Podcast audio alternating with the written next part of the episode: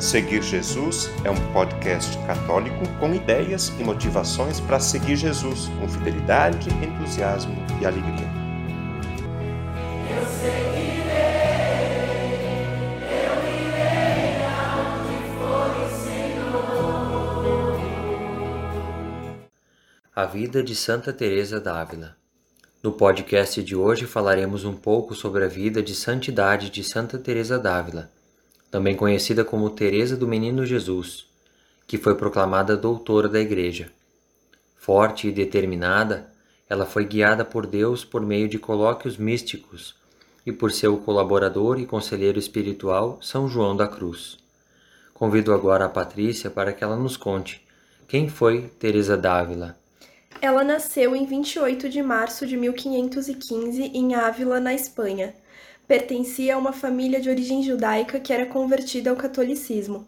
Ficou órfã ainda pequena quando sua mãe veio a falecer, mas sempre teve uma sólida educação cristã. Quando criança, Teresa brincava de fundar mosteiros e aos sete anos de idade queria fugir junto com seu irmãozinho para se entregarem aos árabes e se tornarem mártires. O plano dos pequenos não foi longe, graças à vigilância da família. E como era a vida de Teresa antes da conversão? O fervor religioso vivido na infância passou. Na adolescência, Teresa era muito vaidosa e estava de namoro com um primo. Ao descobrir, seu pai decidiu colocar fim na relação e a internou em um convento de agostinianas. Nesse convento, ela conheceu uma monja que lhe falava de Deus e lhe ensinou a rezar. Assim, ela retomou a vida espiritual e a devoção que tinha pelo Santo Terço, do qual sua mãe também era muito devota. Nessa época, Teresa começou a pensar na possibilidade da vida religiosa, mas a ideia ainda era desagradável. Ela não tinha gosto por seguir esse caminho, pois queria muito se casar. Só que ao mesmo tempo, Teresa queria muito ir para o céu. Então ela pensou: qual é a melhor forma de ir para o céu? Bom, certamente é ser monja. Então ela decidiu que seria monja e seguiria a vida religiosa. Porém, o pai de Teresa tinha planos diferentes ele queria que ela assumisse as tarefas domésticas e cuidasse da casa, já que a mãe havia falecido. Depois de passar dois anos cuidando da família, Teresa percebeu que seu pai não daria permissão para ela seguir a vida religiosa. Então ela fugiu de casa e entrou para o convento das Irmãs Carmelitas de Ávila. No mosteiro em que Teresa entrou viviam cerca de 200 religiosas, mas a vida delas não era muito exemplar. As irmãs precisavam providenciar sua própria alimentação e havia lá mulheres de classes diferentes. Assim, as irmãs que tinham dinheiro possuíam boa alimentação, hábitos de tecidos nobres e até criados, enquanto as pobres passavam fome e viviam de esmola. Por isso não era uma vida religiosa coerente. Logo depois de entrar no Carmelo, Teresa ficou muito doente, uma doença estranha que ninguém conseguia curar.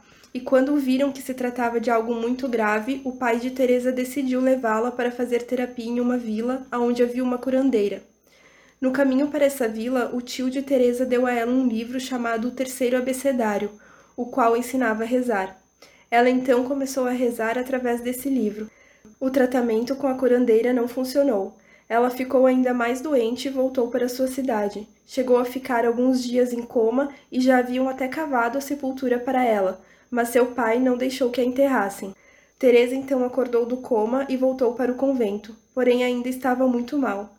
Certo dia, as freiras foram até o quarto dela e a encontraram engatinhando e louvando a Deus. Depois disso, Teresa se recuperou. Só que depois da recuperação, ela abandonou a vida de oração. Após a morte de seu pai, Teresa se determinou em voltar a rezar, e assim foi novamente crescendo na sua vida espiritual. Certo dia, ela estava rezando em frente a uma imagem de Jesus flagelado e perguntou: Senhor, por que estás tão sofrido? E através de seu dom místico ouviu Jesus responder para ela que estava sofrendo porque ela estava gastando tempo com conversas junto ao povo da cidade em vez de conversar com ele como uma monja deveria fazer. Nesse momento, Teresa, aos 40 anos de idade, se converteu. Patrícia, e o que aconteceu na vida de Teresa d'Ávila após sua conversão? Teresa foi crescendo na vida religiosa até que recebeu licença para fundar um novo Carmelo, chamado de Carmelo de São José. Inicialmente eram somente ela e mais quatro irmãs. Depois essas quatro tornaram-se doze. Nesse período, as monjas que já haviam visto os dons místicos da Madre Teresa d'Ávila pediram que ela lhes ensinasse a rezar. Teresa então escreveu o livro O Caminho de Perfeição para ensiná-las a rezar. Depois disso, ela seguiu para várias direções da Espanha, criando carmelos novos e reformando outros antigos. Houve um tempo em que Teresa chegou a ter a sua licença para fundar ou reformar conventos revogada, pois algumas pessoas não aceitavam a vida austera que ela propunha na reforma dos Carmelos. E como foi sua caminhada de amor a Jesus? Santa Teresa d'Ávila nos deixou um importante legado. Escreveu muitas obras importantes. Além do caminho de perfeição citado anteriormente, ela escreveu também pensamentos sobre o amor de Deus, castelo interior e a vida.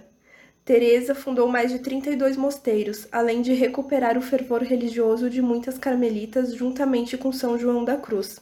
Na noite de 15 de outubro de 1582, aos 67 anos, Teresa faleceu. Ela teve sofrimentos físicos e morais antes de morrer, e suas últimas palavras foram: Senhor, sou filha de vossa igreja. Como filha da Igreja Católica quero morrer. No ano de 1622 foi proclamada santa.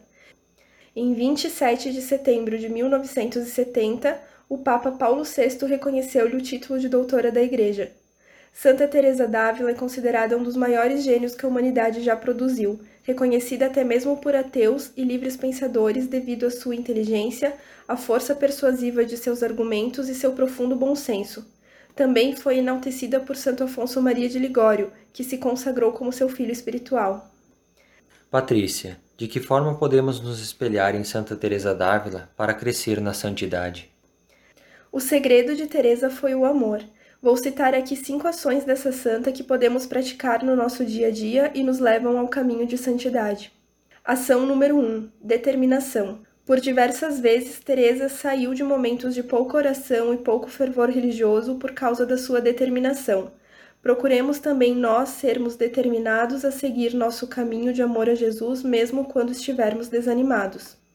Ação número 2: Viver o Evangelho. A exemplo de Santa Teresa, vamos nos esforçar para viver o Evangelho da melhor forma possível. Ainda que isso nos pareça pouco, é o melhor que podemos fazer para a salvação das nossas almas. Ação número 3: Meditar sobre a humanidade de Cristo. Meditar sobre a paixão de Cristo faz com que lembremos do grande amor que Deus tem por nós. Esse é o primeiro passo para podermos também amar a Deus verdadeiramente. Ação número 4: Colocar amor em todas as nossas tarefas. Segundo Santa Teresa d'Ávila, o Senhor não olha tanto a grandeza das nossas obras, olha mais o amor com que são feitas. Ação número 5: Oração pessoal. Somente através da oração pessoal e íntima conseguimos ouvir o que Deus tem para nos dizer. Segundo Teresa, quando é o coração que reza, ele responde. A vida de Teresa é a história de uma alma que apaixonadamente luta para subir, mesmo que no início estivesse sendo difícil de conseguir. Isso nos lembra que, apesar da sua força, ela também era humana. Logo, nos aproxima dela. Para encerrar, vamos trazer uma citação do parágrafo 11 da exortação apostólica do Papa Francisco, Gaudete et Exultate, sobre o chamado à santidade no mundo atual. Cada um por seu caminho, diz o concílio. Por isso, uma pessoa não deve desanimar quando contempla modelos de santidade que lhe parecem inatingíveis. Há testemunhos que são úteis para nos estimular e motivar, mas não para procurarmos copiá-los, porque isso poderia até afastar-nos do caminho único e específico que o Senhor predispôs para nós. Importante é que cada fiel entenda o seu próprio caminho e traga à luz o melhor de si mesmo, quanto Deus colocou nele de muito pessoal, e não se esgote procurando imitar algo que não foi pensado para ele. Todos somos chamados a ser testemunhas, mas há muitas formas existenciais de testemunho. De fato, quando o grande místico São João da Cruz escrevera o seu cântico espiritual, preferia evitar regras fixas para todos, explicando que os seus versos foram escritos para que cada um os aproveitasse a seu modo, pois a vida divina comunica-se a uns de uma maneira e a outros doutra. Agora vamos rezar uma das orações de Santa Teresa d'Ávila. Nada te perturbe, nada te amedronte. Tudo passa, a paciência tudo alcança.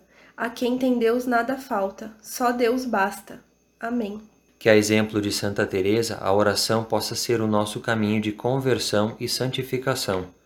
Obrigado e até o próximo episódio da Vida dos Santos. O conteúdo deste podcast está disponível na internet em diversas plataformas. Cito algumas para você conhecer e escolher: Google Podcasts, Spotify, Apple Podcasts, Anchor e Deezer. Convido você a se inscrever num desses canais para ouvir outros conteúdos já produzidos, compartilhar nos grupos com familiares e amigos e também receber as próximas publicações. Eu lembro que o podcast Seguir Jesus tem duas publicações por semana.